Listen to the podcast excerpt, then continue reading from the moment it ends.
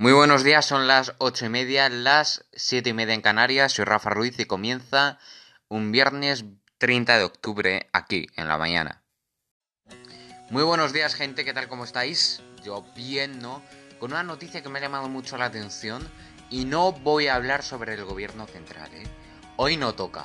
Hoy voy a hablar sobre el gobierno autonómico de Madrid. Que sí, que sí, tengo algo para ellos. Eh, ha dicho la presidenta de la Comunidad de Madrid, Isabel Díaz Ayuso, que solo va a cerrar la comunidad durante los fines de semana. No lo veo ni medio normal.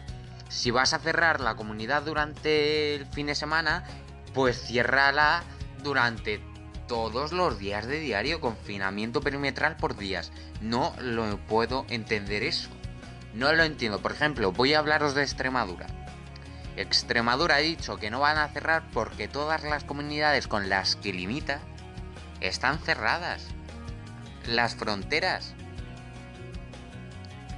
Así que Extremadura no lo necesita debido a que está con una situación comparada con Navarra muy leve, pero también preocupa, claro. Y mm, todas las comunidades autónomas que lo rodean están confinadas perimetralmente. No entiendo esta decisión del gobierno autonómico de Madrid, no lo entiendo. No, es que yo me estoy quedando cuando escuché esto con la boca abierta. No, no, no lo entiendo, no, no lo entiendo. España, comienzan aquí los titulares de un viernes 20, 30 perdón, de octubre. Fernando Simón ha dicho que un confinamiento muy corto no es suficiente, no se descarta ninguna medida y se han implementado muchas y muy duras entre comillas, matizó el epidemiólogo.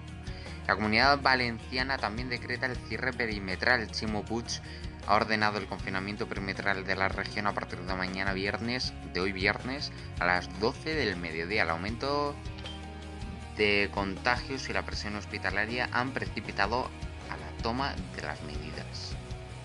Sanidad ha aumentado los datos a 23.580 contagios de días previos, lo que supone 9.359 en el último día. 173 nuevos muertos en 24 horas y un total de 17.520 ingresadas están ingresadas y 2.404 en UCI. Estas son las medidas contra el coronavirus en comunidad por comunidad. Limitaciones de aforo, restricciones a las reuniones familiares y ahora con el nuevo estado de alarma, incluso confinamientos de localidades o comunidades enteras. El gobierno ha permitido a Ayuso cerrar solo los puentes.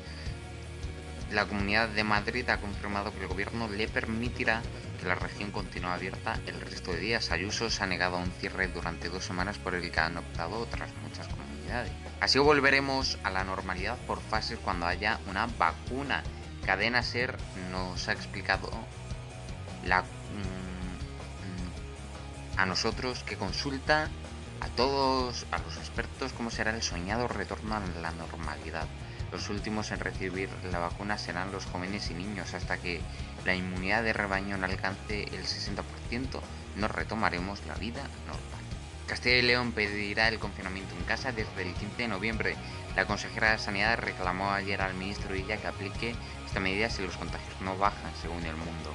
La autonomía presenta una incidencia de más de 700 casos por cada 100.000 habitantes. ¿Por qué los coches de la Guardia Civil no pueden encontrar los narcos? Los sencillos vehículos de la Benemérita a veces tienen poco que hacer contra los Porsche o Audi de los traficantes. Nos lo ha explicado Autobail. Los narcos no tienen miedo a investir a los agentes.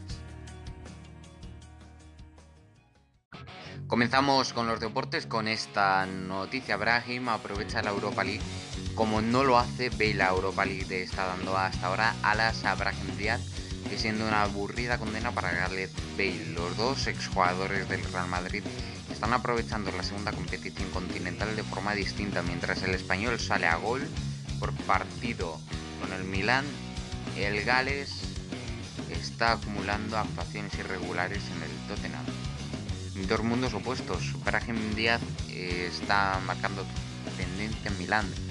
En la ciudad de la moda, el español está luciendo en el escaparate de la Europa League. Se ha vestido de volador haciéndose un traje tras otro a los defensas rivales.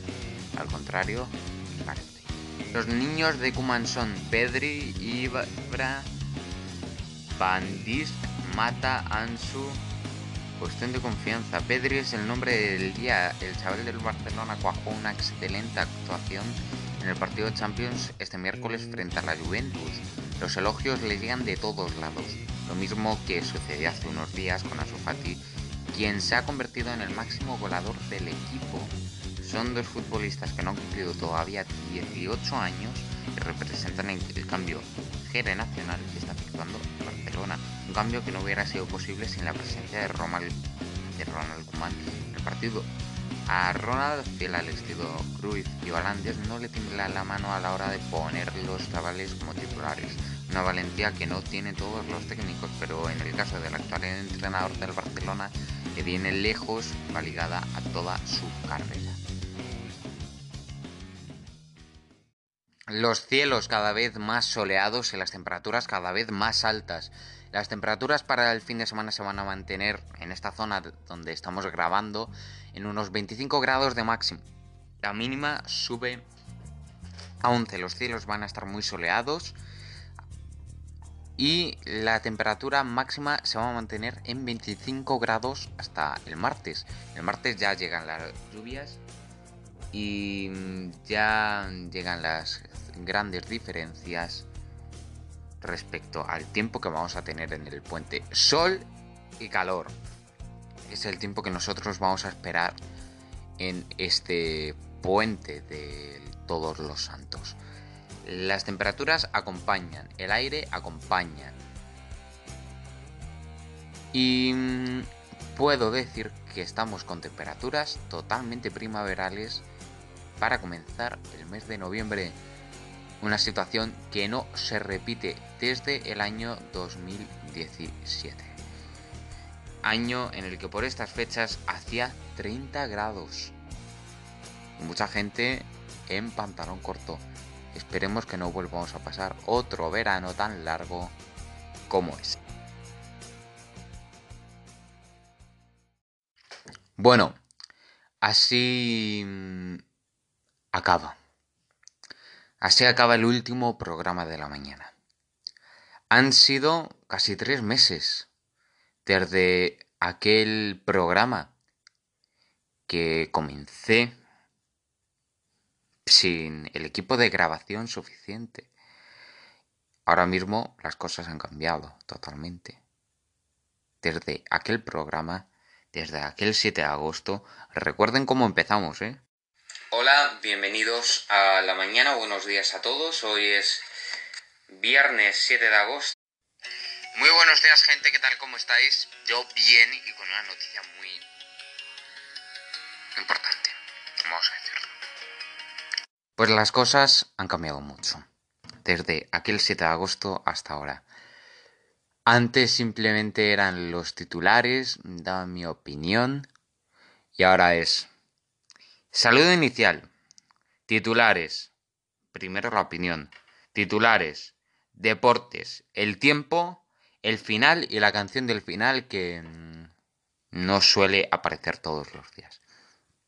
Hemos cambiado y mucho desde aquel 7 de agosto.